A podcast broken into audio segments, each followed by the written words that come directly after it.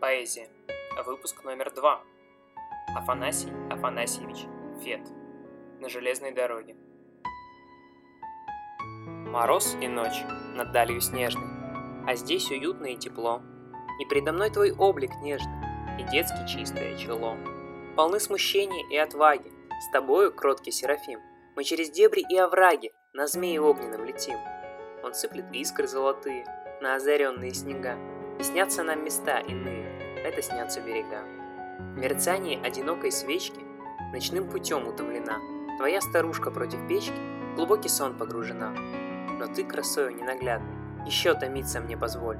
С какой заботою отрадной Лелеет сердце эту боль.